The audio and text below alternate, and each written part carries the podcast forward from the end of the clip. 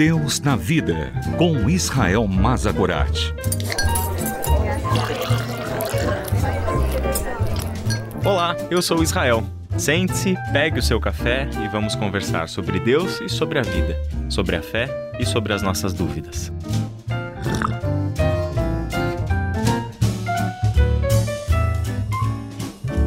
Já começamos a conversar sobre sermos sal da terra e luz do mundo, com base em Mateus capítulo 5, do versículo 13 até o versículo 16. Hoje eu quero conversar um pouquinho sobre a metáfora que Jesus utiliza aqui para os discípulos, que é o sal. Ele afirma que os discípulos são o sal da terra. É importante prestar atenção em alguns detalhes. Ele não afirma que os discípulos devem ser o sal da terra.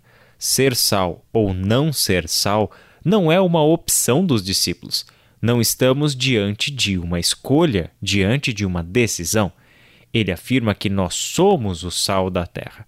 Logo, ser sal da terra significa ser discípulo de Jesus. É inerente ao discípulo de Jesus, quer ele queira ou não ser o sal da terra. Jesus também não disse que os discípulos possuem o sal. O sal da terra não deve ser confundido com a mensagem dos discípulos. Jesus não está falando do sal como uma metáfora para pregação, para mensagem. Ele diz que os discípulos são o sal da terra. Ora, se os discípulos não devem se tornar sal, e também não foi-lhes dado o sal como algo à parte deles mesmos, o sal, na verdade, é o que os define, é quem eles são. É toda a sua vida, toda a sua existência, toda a sua ação, toda a sua experiência.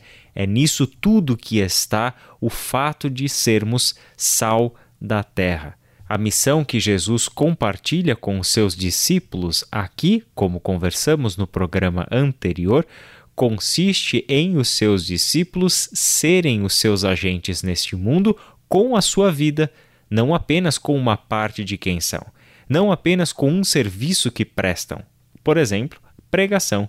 Não, não somos o sal da terra quando pregamos bem, quando prestamos o nosso serviço ao mundo em nome do reino de Deus. Somos o sal da terra sendo discípulos de Jesus. Somos o sal da terra porque somos discípulos de Jesus. Toda a nossa existência está em jogo. Somos agentes do reino de Deus e fazemos discípulos de Jesus Cristo com tudo aquilo que nós somos.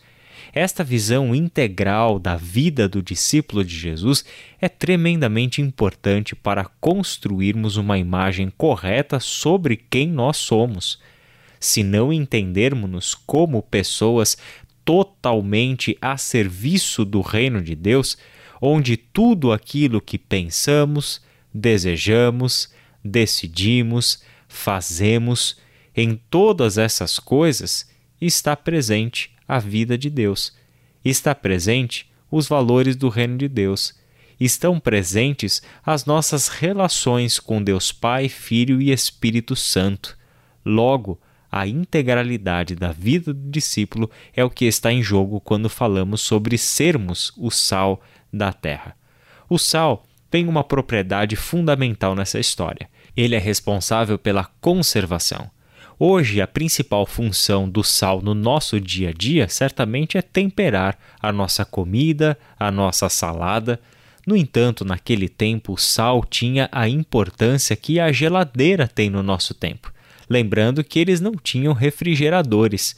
Toda a preservação do peixe pescado, que deveria ser transportado de uma cidade até outra, dependia da propriedade de preservação do sal.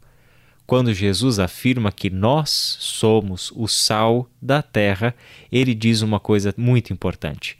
A terra depende dos discípulos para continuar existindo. A vida está totalmente dependente da existência dos discípulos de Jesus e da sua presença neste mundo.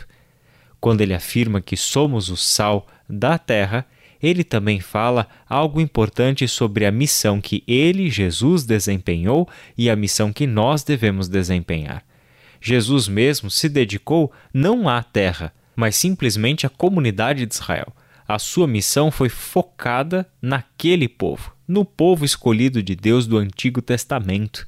No entanto, Jesus daria aos seus discípulos um espaço geográfico ainda maior para a sua atuação.